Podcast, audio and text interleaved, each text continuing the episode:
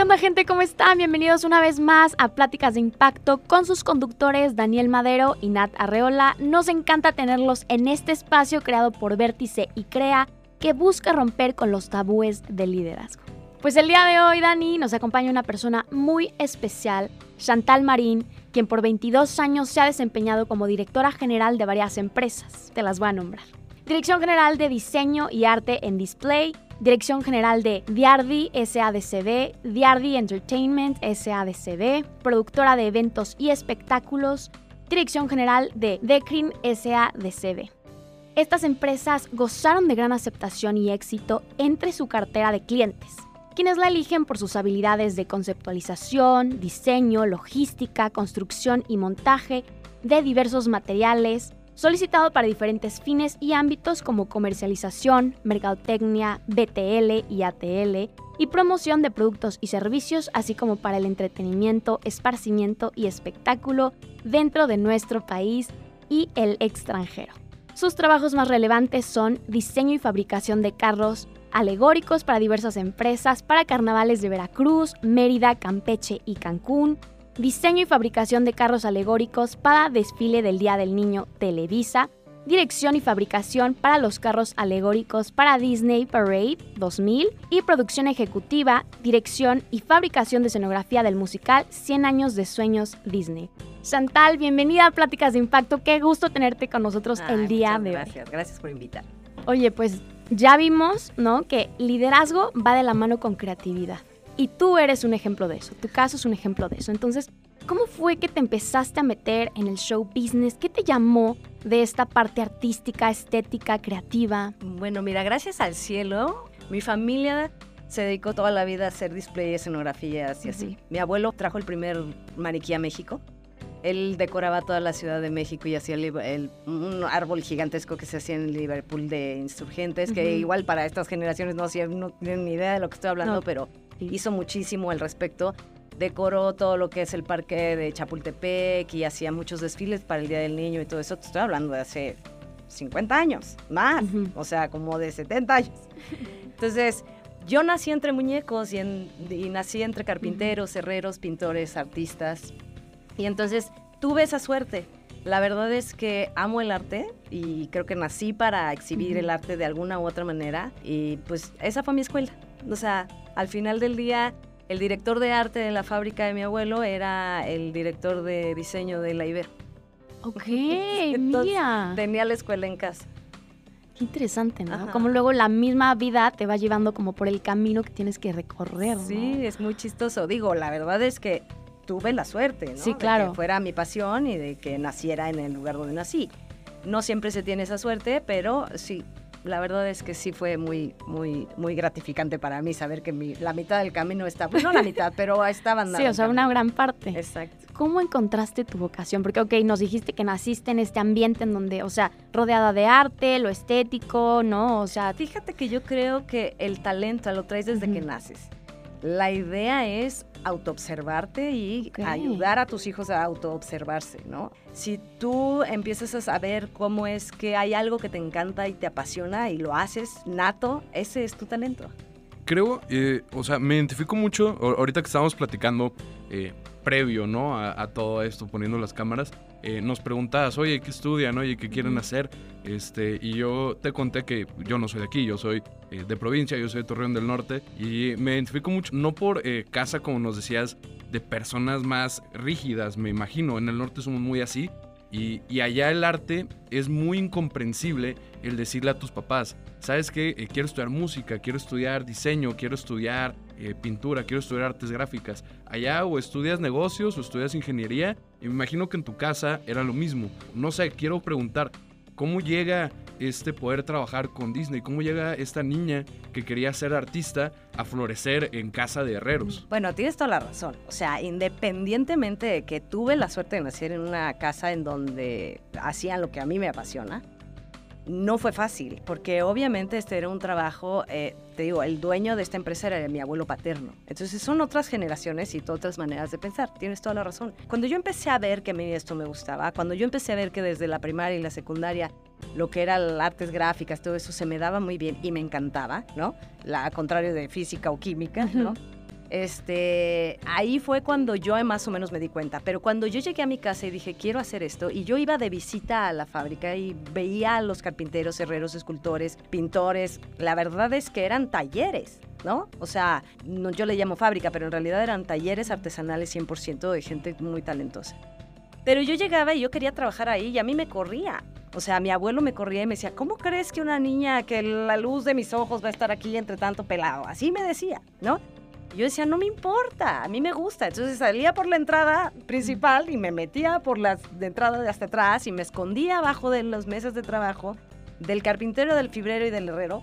Y ellos me escondían y me enseñaban. Y entonces yo veía cómo. Yo digo que cuando tú tienes una pasión, tú ves por donde puedas, la tienes que sacar.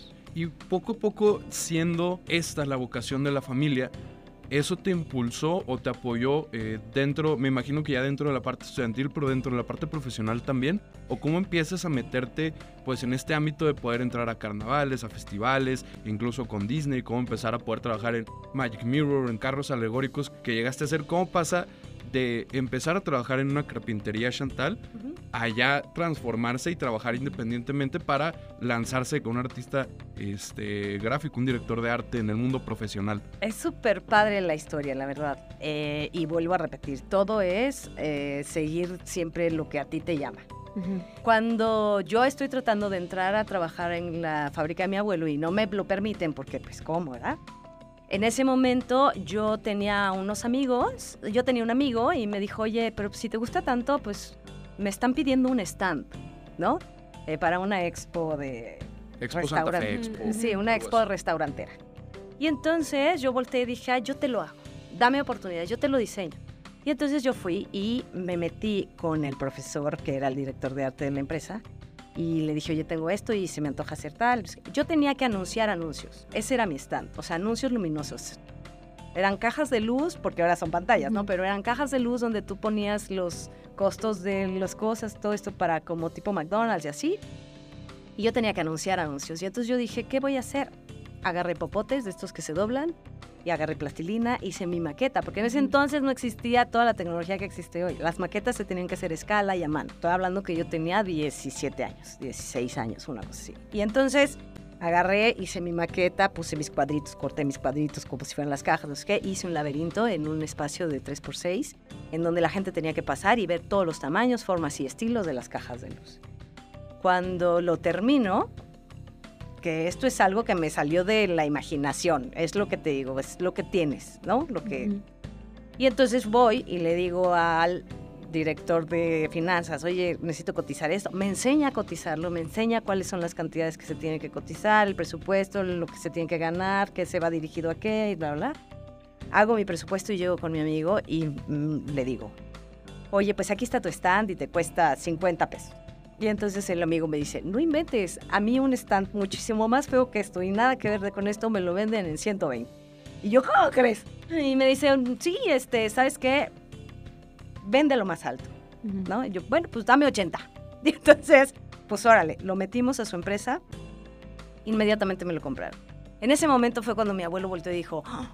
esta niña tiene talento, esta niña debe de saber qué está haciendo. Y ahí fue cuando poco a poco fui entrando y poco a poco fueron cayendo algunas creencias dentro de mi familia de que esto no era para las mujeres y de que no era complicado o difícil o preocupante o no sé. Y ahí fue cuando empecé, cuando me dieron la oportunidad o me busqué la oportunidad de demostrar algo.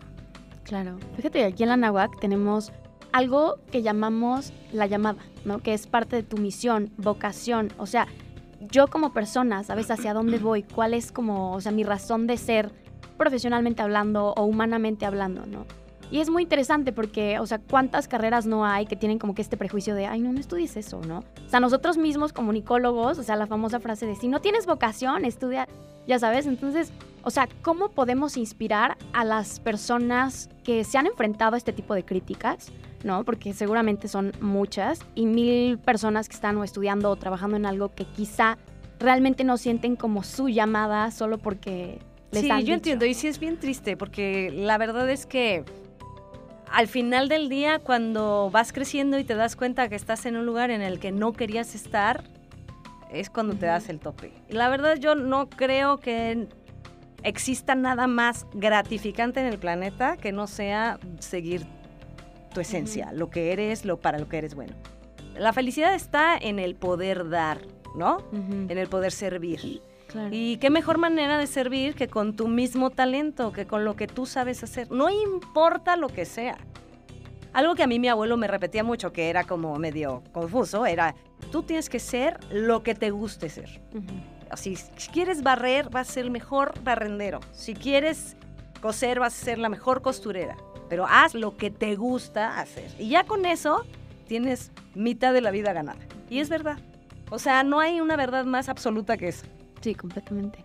Es que siento que a veces la gente pone como que la felicidad en cosas que realmente no dan la felicidad, me explico. O sea, mucha gente puede pensar en ganancia económica, en reconocimiento. Es que eso es lo que está triste, que es lo que quería decirte hace rato. Perdóname que te interrumpa, pero es que yo he visto, por ejemplo, yo tengo un hijo de 15. Cuando salieron de, primaria y pasaron a la secundaria, les hicimos una entrevista. ¿Qué quiere ser de grande?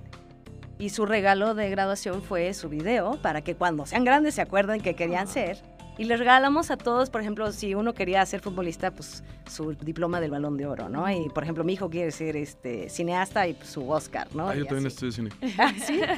Y entonces, este, y así todos. Y una quería ser bailarina de Irish. O sea, busqué por todos lados dónde estaba la mejor escuela de Irish, de baile, así, y, le pusimos su, su, su diploma. Eso fue cuando estaba en secundaria. Están pasando a prepa ahora.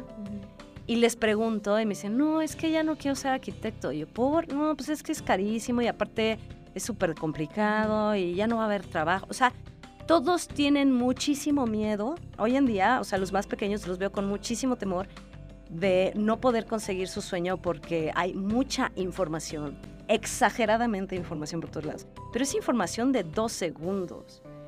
Ese es el problemón de las comunicaciones. O sea, Tú me estás dando a un niño de 15 años información sobre algo en un TikTok que dura 30 segundos. ¿Cuánto dura un TikTok? ¿Un minuto a lo mucho? Y se lo creen. ¿Me explico? Pero no hay un contexto, no hay una base, no hay un apoyo. Y eso es grave, porque entonces mucha gente dice, no, ya no, ya voy a estudiar psicología. ¿Por qué psicología?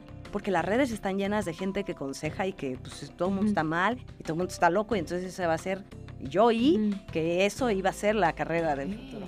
Y yo me quedé helada. Cuando yo volteaba y decía, pero dibujabas increíble. Y querías ser arquitecta. Y eso está pasando. ¿En qué anclarías tú esta problemática o cómo dirías tú que pudiéramos salir de ello? Me imagino todos tenemos alguien o algo por lo que queremos hacer, a lo que nos dedicamos. Eh, ahorita nos mencionan mucho a, tu abuelo, ¿no? Me imagino que probablemente no era tanto el valor monetario lo que buscabas, sino, no sé, enorgullecer a, esta figura. Eh, en realidad lo que uno busca es, eh, más bien, eh, no era enorgullecerlo a él, sí tenía parte, ¿no? O sea, sí me, sí me gustaba la idea de, ¿cómo no? Claro que puedo, ¿no? Porque era, ay, no, está súper tú te casas y vas a tener hijos bien bonitos y así, pues, o sea, puede, ¿no? O sea, Pero también quiero otra cosa. Claro. También quiero hacer esto. Eh, sí, mucho era tratar de demostrar. No creo que sea el mayor o la motivación que debería de tomar todo el mundo. Yo creo que todos tendríamos que voltearnos a ver. Paso número uno. Y la otra es que sí, en efecto, eh, mi abuelo es mi personaje favorito, ¿no? Gracias al cielo lo tenía en mi casa. Pero al final creo que ese es otro consejo que yo le daría a todos, es busca a tu personaje favorito que se parezca o que tenga las cualidades que tú quisieras desarrollar en ti. Es importantísimo siempre tener a tu personaje, a tu persona, porque si no, ¿cómo vas a, o sea, tienes que copiar algunas cosas, tienes que mejorarle algunas otras cosas. O sea, el sueño más profundo de mi abuelo era trabajar para Disney y no lo logró y yo llegué a ser productora de Disney 15 años. O sea, y no fue por él, sino es porque en mi rubro, o sea, era, como lo máximo en ese momento, trabajar para Disney. Eran producciones que todo el mundo decía, no sé cómo lo hace, quiero hacerlo, quiero aprender, ¿no? Claro, claro. Entonces, yo, yo recuerdo haber tenido, este, de las primeras veces que iba a Disney, que haber tenido 8 o 10 años y decir, yo voy a trabajar aquí Nunca trabajé ahí, la verdad, pero trabajé para ellos. ¿me En? México. O sea, exacto. O sea, teniendo esto en cuenta, cumpliendo esos sueños, cumpliendo, pudiendo trabajar en una empresa tan grande como Disney y volviendo al tema de, de los niños, no sé, a mí se me hace también muy agobiante el que a tus 18 años, digo, tengo 24, no, no, no, así no es como que sea un experto de la vida, pero en seis años que han pasado desde que escogí mi carrera, he aprendido muchas cosas. ¿No es raro que, que a los 18 te pidan de cuál es tu sueño? Y- Ay, sí, es rarísimo. A mí se me hace espectacularmente agobiante, porque hay gente que de verdad no lo sabe, no Claro. tiene ni idea, y no, no ha sentido ese llamado, como le dicen. ¿no? Pero independientemente de que sea tarde o no sea tarde, seguro, seguro, en alguna parte de ti tienes un llamado, seguro. Estamos muy distraídos, la gente se distrae fácilmente. Entonces, para que tú puedas llegar a liderar, tienes que liderarte a ti mismo. O sea, tienes que saber quién eres, Claro. qué te gusta, a dónde quieres ir y autoobservarse. Esa es la única manera. Y igual, cuando todo el mundo va a decir, bueno, está increíble tener una super meta, y llegaste a ser productora de Disney, sí, pregúntame si hoy por hoy volvería a ser productora de Disney. No, me encantó, amé la experiencia, es agotador, es muy absorbente, o sea, sí, dejas muchísimo de vida ahí. Y vale la pena aprenderlo, sí, pero hay muchas otras cosas en tu vida, muchas otras cosas en tu vida. ¿Me explico? O sea, está padre que vivas ciertas eh, experiencias, pero también tienes que darte oportunidad a que sigan cayendo otras y que tus talentos sigan pudiendo manejarse dentro de todo esto. El arte es comunicación, ¿no? O sea, de alguna manera, te tiene que comunicar algo. Entonces, al final del día yo no soy comunicóloga, pero aprendí a comunicar. Aprendí a comunicar con una, im- con una imagen, con una serie de conjuntos de imágenes, de formas, de estilos, de un carro alegórico. O sea, un carro alegórico tenía que expresar en menos de 30 segundos lo que estaba haciéndose. 30 segundos es lo que tú ves pasar en el carro alegórico. Entonces, era muy importante saber diseñar lo que el cliente quería expresar en su obra gigantesca Sí, de, claro. ¿no? Porque cada espectador iba a verlo cada 30 segundos. Entonces, tú, yo, tú en el camino vas aprendiendo. Yo eh, sabía de madera, herrería, pintura, escultura, sabía de diseño, sabía de escala, sabía de todo eso. ¿No sabía comunicar? Claro que sabía. Simple y sencillamente es, ¿qué necesitas? Poner toda mi atención ahí y ir resolviendo paso a paso. Claro. No querer tener el mundo completo ahí. Esa es la cuestión. ¿Quieres saber qué quieres ser? Vete paso a paso. No te desesperes. Busca una persona ancla, tu personaje favorito, y obsérvalo. Les digo que, o sea, siento que es un proceso complicado porque requiere de mucha autoconciencia y autoconocimiento. Y creo que hay mucha expectativa. O sea, creo que vivimos en un momento en el que hay tremenda expectativa de, o sea, a ver, tú, pero hacia dónde vas y qué es lo que quieres y a dónde vas a llegar y qué es lo que vas a hacer. Entonces, o sea, también es abrumador, ¿no? Porque tú quieres seguir tu llamado, tú quieres hacer esto. Esta es mi misión, esta es mi vocación, esta es mi... Pero está la expectativa de, bueno, pero a ver, ¿de qué vas a vivir, no? ¿Y dónde vas a vivir? Y es que sí, sí, y es que sí, no, y es que... O sea, entonces también cómo podemos trabajar en eso. Es que son presiones que uno tiene que voltear y decir, entiendo, no me pertenece. Claro, con rebeldía, ¿no? No rebel, pues sí, pues sí, no. Y- A lo que me refiero es, entiendo tu punto, papá, sé que tú no viviste lo que yo estoy viviendo, sé que te preocupa lo que yo estoy viviendo porque si yo apenas lo estoy tratando de comprender, y me imagino tú, o sea, de verdad las generaciones son garrafalmente gigantescas, o sea, lo que yo viví no lo vivieron ustedes seguramente, o sea, yo podía tomar agua de la manguera, me explico, yo Claro. podía este, salir a jugar hasta las 11 de la noche a la calle. Entonces hay cosas que ustedes no vivieron que yo sí o que mi generación sí pudo vivir y hay cosas que yo no viví que ustedes están viviendo que yo estoy tratando de entender. Yo creo que se llama empatía, o sea, hay que tener un poco de empatía y, de, y voltear y decir, no debo dejarme presionar por lo que piensan los adultos porque ellos vivieron otra cosa es valioso porque, vamos, todo lo que yo te he dicho son fórmulas y cosas que van a seguir funcionando el resto de la vida, pero las fui aprendiendo conforme fui creciendo. Pero hay cosas que no, ¿no? O sea, hay cosas que ya se resuelven distintas. Es esta parte, lo que te decía, un minuto de información no es información. Claro. No tiene contexto, no tiene forma, no tiene sentido y la gente lo toma como tal. Entonces, regresando al tema un poco de la rebeldía, ¿no? O sea, rebeldía no solo en el sentido de que, ok, o sea, sí, pero ¿y qué sí lo hago diferente? ¿Y qué sí salgo de mi zona de confort? Sino también como tener una mentalidad crítica. ¿No? Sí. O sea, sobre todo esto que tú mencionas de los medios, ¿no? Lo que a mí me dicen mis papás o la gente cerca de mí o mis amigos o, ¿no? Esta es la carrera del futuro, estudia esto, o trabaja en esto, ¿no? Esto va a ser tremendamente exitoso. Es que A no, ver. no puedes tener tanta rebeldía para afuera si no las vas teniendo hacia ti. Eso es, eso es lo que, o sea, tú como, como persona tienes que saber exactamente eh, a qué poder hacerle caso y a qué no. Nosotros fuimos guiados. ABC, apréndetelas, Sí. ¿sabes? Y, y- y ha sido difícil desaprender. Sí, ¿Me sí, es muy difícil. Ustedes están aprendiendo desde otro punto de vista, desde, desde algo súper macro, macro, que nosotros no veíamos.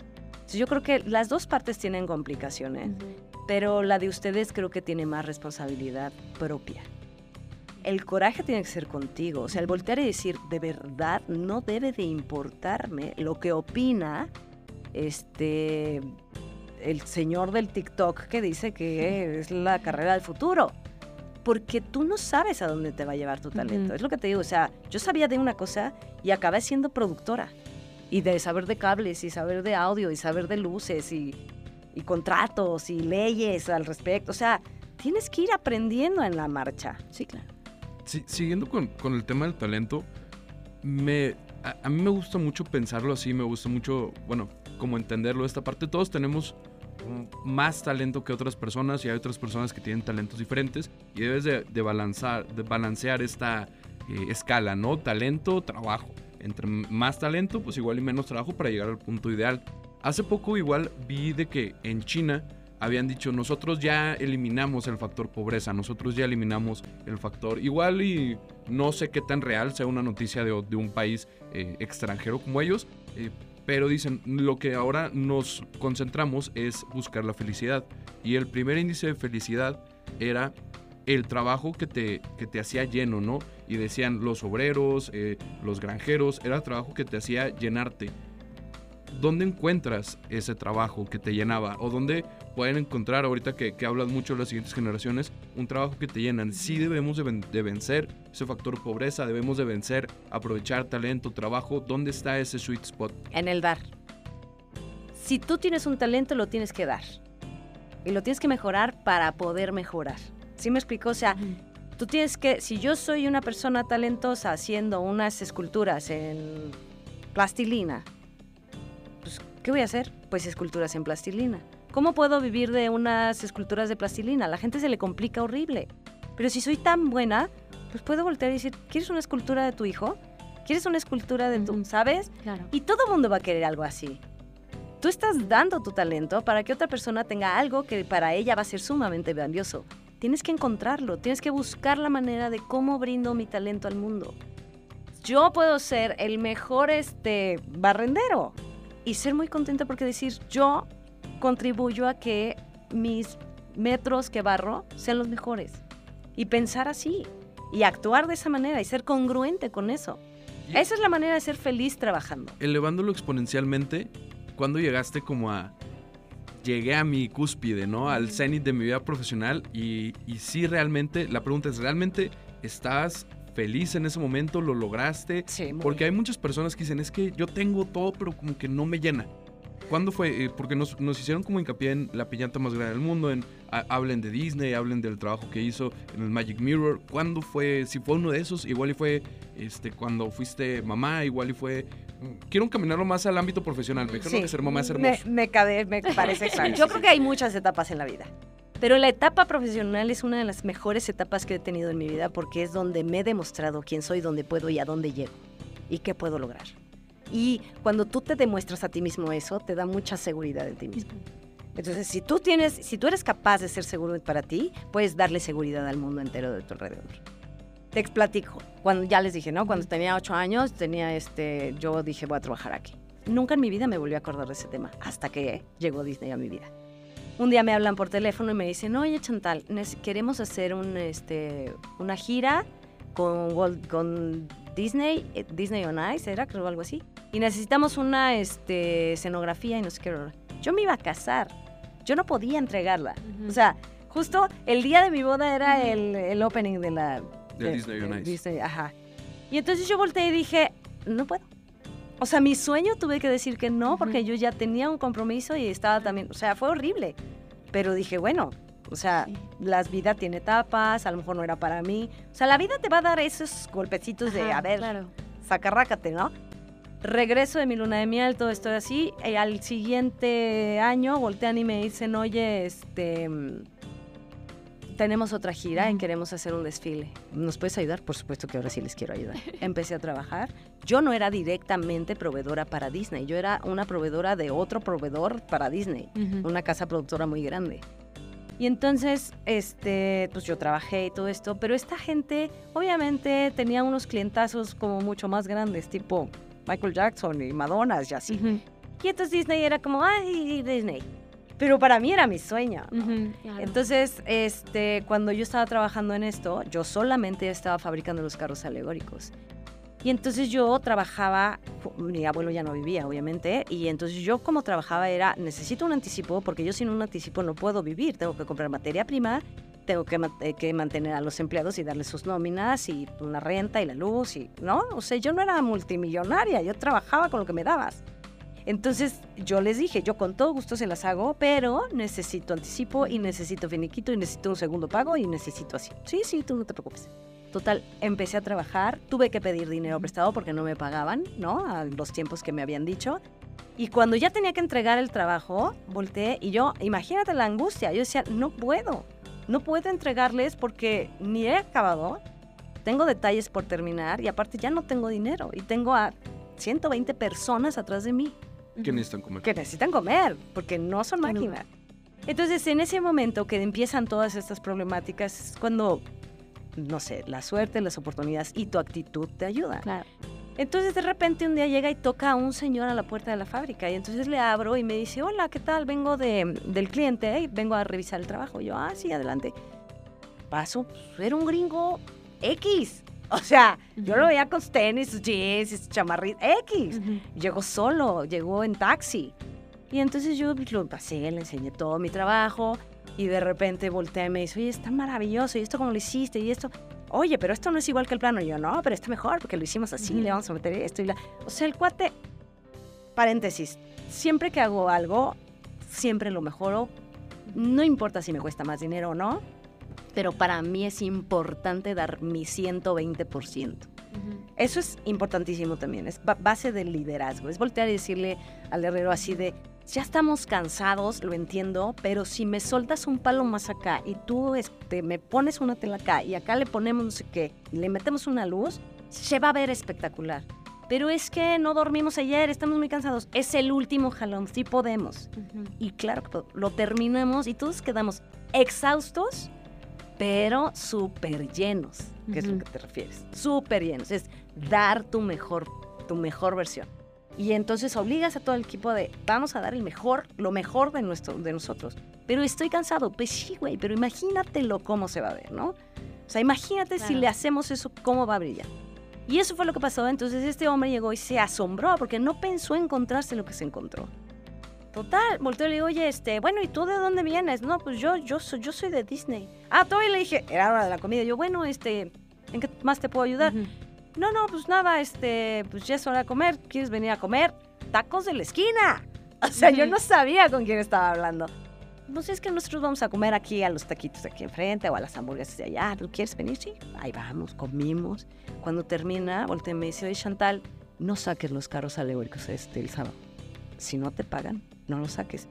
Y yo, pero pues tú eres Disney, ¿no? O sea, tú vienes de. Disney, tú eres productor de Disney. Y me dice, sí, yo soy el vicepresidente de eventos especiales de Disney Internacional. Y yo así de, no sabía con quién estaba hablando. Yo fui yo, yo entregué mi 100 sin importar si alguien, quién lo iba a ver. Claro. ¿Me explico? Sí, completamente. No me importó jamás quién lo iba a ver. Yo lo quería entregar y quería que fuera espectacular. Cuando todos, todo el equipo se enteró quién estuvo ahí, quién comió con nosotros, quién se paró, quién hizo, quién tomó de su vaso agua, fue cuando voltearon y dijeron, claro, vale la pena. Y entonces haces un gran equipo. Porque eso es una lucha de muchos. Completamente. Pero solo tienes que dirigirlos hacia la visión de cómo mejorar y cómo dar tu mejor. O sea, hasta el último herrero, hasta el último punto de soldadura cuenta. siempre, irremediablemente. Eso y mejorarles también sus capacidades de trabajo. O sea, si yo volteo y digo, oye, este, necesitamos hacer eh, que esto se monte en 10 minutos, pues hay que ver una buena logística para que todos trabajen pues, para hacer una friega, pero una friega cómoda, más práctica y que salga. Y tú acabas de mencionar una palabra clave, visión, ¿no? Sí, o sea, mientras tú tengas visión, vas a tener un camino eh, claro para llegar a tu meta, ¿no? Y es- debes estar consciente de que este logro, o sea, aunque sean pequeños pasos, no es solo tu logro, No, no. es el logro de todo el equipo que te apoyó, que te motivó, que te inspiró. Entonces, para ti, o sea, ya para finalizar, en una palabra, ¿qué es el liderazgo? El liderazgo es saber sacar lo mejor de tu equipo. Eso es liderazgo. Tú tienes que aprender a saber cómo sacar lo mejor de cada una de las personas que tienes. Tienes que conocerlas a fondo. Claro. Tienes que saber cuál es la tarea de cada uno de ellos y cuáles serían las capacidades que tienen que tener y desarrollar para que salga el equipo diga, avante en una, en una obra o en un trabajo. Ujú. 100%. Nosotros siempre cerramos eh, preguntándole a nuestro invitado una pregunta que ustedes quisieran dejarle al siguiente. Eh, más que a nosotros, más que a nuestro público, algo que Chantal le quisiera dejar a X y a persona que va a venir y se va a sentar ahorita en, en este lugar y nos va a platicar de su experiencia haciendo lo que él sea líder en lo que él sea. Ay, qué difícil porque no sé quién es. Pero bueno, yo le preguntaría, o lo que a mí me encanta preguntar es, este, ¿cuál ha sido tu granito de arena para mejorar esta humanidad? Tu liderazgo que ha hecho para mejorar a la humanidad. Mira, qué profundo, ¿eh? La verdad, qué duro. O sea, es. Pues, ¿qué es lo que Sí, tú claro. crees que tu liderazgo haya ayudado a alguien? ¿No? O Sí, sea, completamente. porque liderar, pues, millones y de mil formas. Sí, Pero, ¿qué fue lo que dejó? completamente. Pues esperemos que haya. Ojalá sí. Chantal, muchas gracias por acompañarnos. Esto fue Pláticas de Impacto. Nos despedimos desde la Universidad de Anáhuac y no se pierdan el programa de la próxima semana con nuestra invitada Adriana Lacroix, quien es licenciada en psicología con preespecialidad clínica y laboral por la Universidad de Anáhuac, México. Recuerden seguirnos en Instagram com- como vértice-anáhuac y crea Anáhuac. Hasta la próxima.